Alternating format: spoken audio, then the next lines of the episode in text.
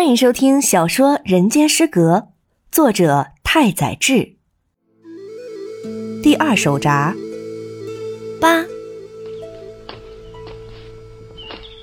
家父时常外出，或是在樱木厅的别墅中招待客人。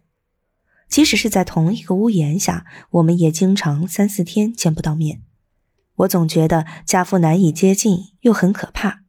私下盘算着，我要搬出别墅。租间房子在外面住。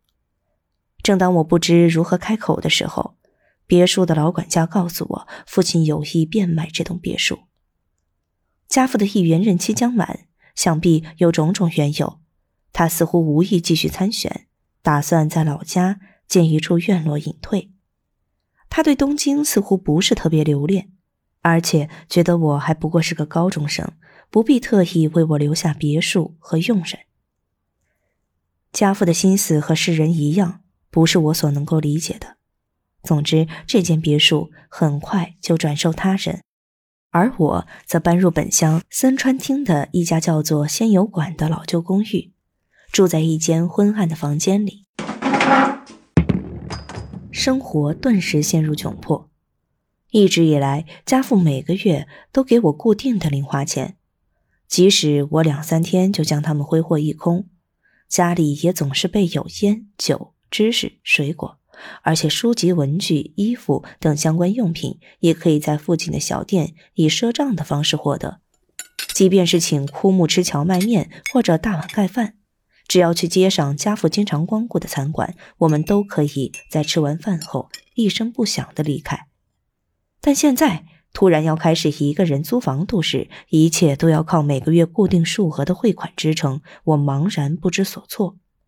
汇款还是会在两三天之内就花得精光，我惊慌不已，轮流给父亲、哥哥、姐姐拍电报、写长信要钱，并在枯木的教唆下频繁出入当铺。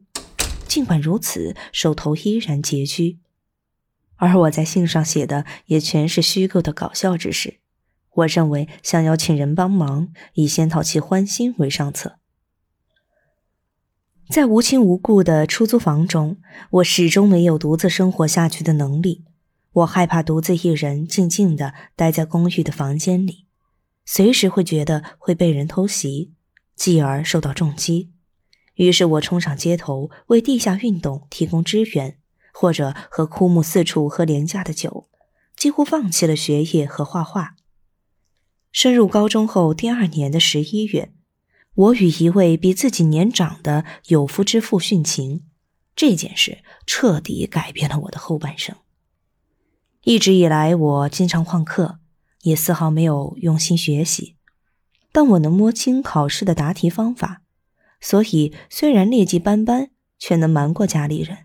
可如今，校方似乎向人在故乡的父亲通报了我严重缺课的情况。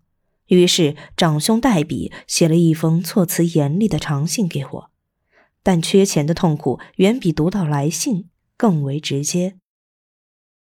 我在先前的地下运动中承担的工作日益繁重，已经无法以半游戏的心态来对待。不记得是叫中央地区还是什么地区了。总之，我成了马克思主义学生行动队的队长，负责本乡。小石川、下谷、神田那一带的一切学生运动，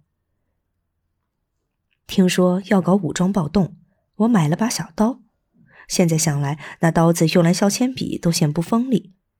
我把这把刀放进雨衣口袋里，四处奔走，便是所谓的联络事宜。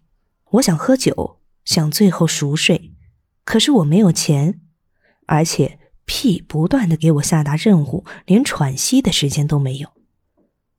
我记得“ P ”应该是党的暗语，不过也可能是记错了。由于繁重的任务，我这病弱的身子骨实在吃不消。参与小组活动本就仅源于自己对非法的兴趣，如今却变得骑虎难下。我手忙脚乱，不禁在心中懊恼地对“ P ”的人嘀咕：“你们恐怕搞错对象了吧？这种任务难道不应该交给你们嫡系成员吗？”最终，我逃走了。但这并没有让我的心情变好，于是我决定去死。当时有三位女人，对我表现出特别的好感。一位是我记住的仙游馆公寓东家的女儿。我每次搞完学生运动，累得要死要活的回到住处，饭也不吃，便倒头睡下。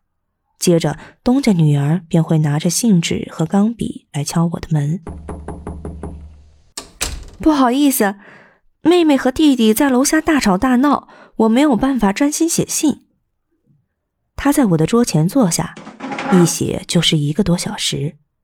我本可以佯装不知，呼呼大睡，可这姑娘似乎总希望我能说些什么，我便发扬之前那种无私奉献的精神。明明一句话都懒得说，却拖着疲惫不堪的身子强打精神，一边抽烟一边和他闲聊。听说有一种男人用女人寄来的情书烧水洗澡哦。哎呀，真讨厌！你就是这种男人吧？我倒是曾用情书来热牛奶。你真是了不起，那你就喝吧。我巴不得这姑娘赶紧离开。说是来写信，其实我早就看透了，她不过是在胡乱的涂鸦罢了。让我看看吧。其实我死也不想看，谁知这样一说，他竟然大叫着：“啊，不行，不能给你看！”我简直看不下去他那兴高采烈的样子，真是倒胃口，想着不如打发他做点什么。啊，有件事想拜托你。能不能去电车轨道那边的药店帮我买点卡尔莫钦？我有点累，脸上发热，睡不着，麻烦你了。至于钱，钱的事情无所谓的。他愉快的起身，让女人们去办事，他们绝不会垂头丧气，反而因为受男人所托倍感开心。这一点我十分清楚。